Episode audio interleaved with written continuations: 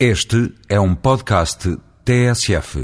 Pergunto-me se os camionistas, geralmente gente de muito trabalho e de trato acessível, não se questionarão sobre a imagem fatal que transmitem de si próprios quando decidem parar o país.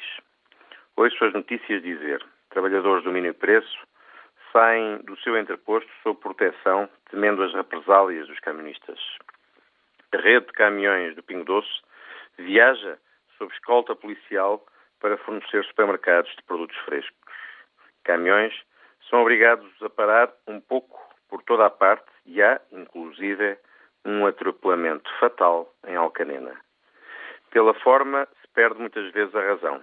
Simpatizo com as reclamações dos transportistas. Talvez o Estado devesse cobrar menos impostos sobre os combustíveis quando estes são para uso profissional. Mas não podemos aceitar que uma parte importante do país, sentindo-se ameaçada, par para alimentar o egoísmo de uma classe que, como poucas, pode paralisar a nação. Dura, dura é a vida dos idosos, muitos deles doentes, sem assistência de qualidade, que vivem a sua mágoa depois de anos de trabalho em silêncio, sem grande voz para protestar.